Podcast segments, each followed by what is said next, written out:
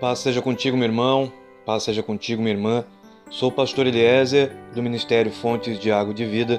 Nós estamos em Pelotas, no Rio Grande do Sul, e o meu contato WhatsApp é o 53991 747540. Meus irmãos, eu quero compartilhar o que está no livro de Salmos, no capítulo 42, no verso 5, aonde o salmista vai dizer por que estás abatida, ó minha alma, por que tu te perturbas dentro de mim? Espera em Deus, pois ainda o louvarei na salvação da sua presença. Sabe, esse Salmos, ele vem com uma palavra que fala de ansiedade, uma palavra que reflete um momento de aflição, um momento de dúvida, de medo, mas também reflete um momento de esperança na certeza que Deus enviará o socorro, que Deus enviará a salvação. Abacuque vai dizer que, ainda que a figueira não dê os seus frutos, ainda que toda a esperança, toda a expectativa seja perdida, ainda assim nós devemos nos alegrar. Mas, sabe, tem momentos na nossa vida que é muito difícil nos alegrarmos. Tem momentos na nossa história que é muito difícil até mesmo continuar de pé. Sabe, tem momentos que parece que tudo está parado, parece que a nossa vida parou. E nesses momentos, quantas vezes nós oramos e nada acontece? Nós clamamos, nós choramos e nada acontece. Nós pedimos oração, mas nada acontece. Nós buscamos respostas e nós não encontramos. Tudo parou, nada acontece. Nós ficamos sem saber o que fazer, nós ficamos simplesmente sem orientação. E por causa disso nós ficamos ansiosos, sem saber de onde virá uma resposta, de, de onde virá o socorro, de onde virá a solução, a saída para o momento que nós estamos vivendo. Sabe? Como que nós vamos conseguir lidar com esses períodos quando nós não sabemos o que fazer? Como é que nós podemos lidar com a ansiedade, com a preocupação e com o medo? A Bíblia fala em fé, a Bíblia fala em confiança, mas como conseguir seguir em frente? Existem momentos na nossa vida que é quase impossível manter a esperança. É quase impossível seguir em frente. O que fazer, meu irmão? O que fazer, minha irmã, quando não sabemos mais o que fazer? O que fazer quando nada acontece? O que fazer quando não temos respostas? E parece que está tudo se levantando contra nós. Parece que tudo está dando errado e toda essa situação, ela vai gerando em nós uma ansiedade. E essa ansiedade com o tempo, ela vai dando lugar ao medo e à depressão. E quantos já chegaram até mesmo no momento do pânico. Quantos têm perdido o ânimo? Quantos já perderam a coragem de continuar? Quantos já perderam até mesmo a vontade de continuar, a vontade de tentar? Porque existem momentos que é como se a nossa vida ela entrasse num vale. De repente tudo ia bem, tudo estava certo, tudo estava bem, mas de um momento para o outro, parece que tudo se desorganizou e nós não sabemos o que fazer, nós não entendemos o porquê essas coisas estão acontecendo e nós não sabemos como reagir. De um momento para o outro veio a notícia do desemprego, de um momento para o outro veio a notícia do adultério. De um momento para o outro, o médico diz que não tem mais saída. De um momento para o outro, vem a notícia do luto. Sabe, de um momento para o outro, a tua luz começa a ser cortada, a tua água começa a ser cortada, o teu carro, ele entra em busca e apreensão. O aluguel, a prestação da casa, nada mais dá para pagar. E tu ora, e tu clama, e tu busca resposta, e nada acontece. Quem sabe, meu irmão, quem sabe você que está me ouvindo nesse momento, já está vivendo este momento está passando por um momento semelhante a esse. Momento onde todas as expectativas foram frustradas. tudo está desorganizado. E por mais que tu busque, ore clame, por mais que tu chore, nada acontece. Quem sabe tu tens buscado respostas e não tens encontrado.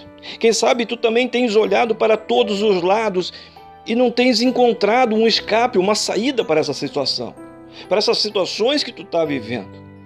Sabe, talvez ninguém esteja vendo a tua situação, ou, na verdade, quem sabe ninguém esteja se importando com a tua situação.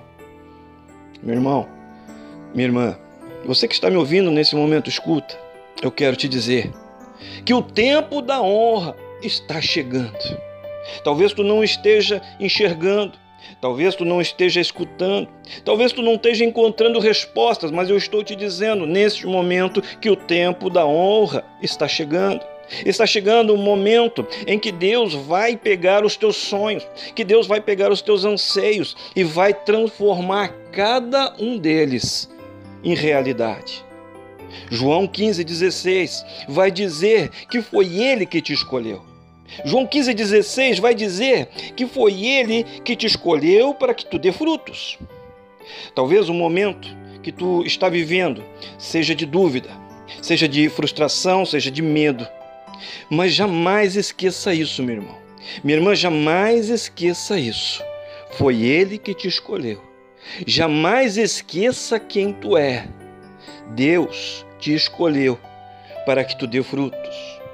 Pode ser que agora, o momento, a situação que tu esteja vivendo esteja complicada, que a situação esteja difícil, mas o Senhor já está providenciando o tempo do consolo e da honra para a tua vida. Não deixa, meu irmão, minha irmã, você que está me ouvindo, não deixa que nada venha a roubar a tua esperança. Não deixa que nada venha interferir na tua fé, porque ainda te alegrarás. Ouça isso, creia nisso, recebe isso, tu ainda te alegrarás. Ó oh, minha alma, aquieta-te, porque eu ainda louvarei. Eu estou te dizendo neste momento, tu ainda louvarás. Meu irmão, minha irmã, escuta. Tenha a coragem, tenha a ousadia sobrenatural de continuar em frente.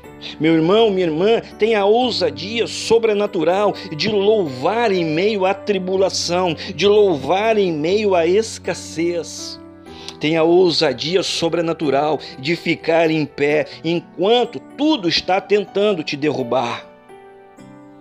Mesmo sem nada acontecer, segue em frente.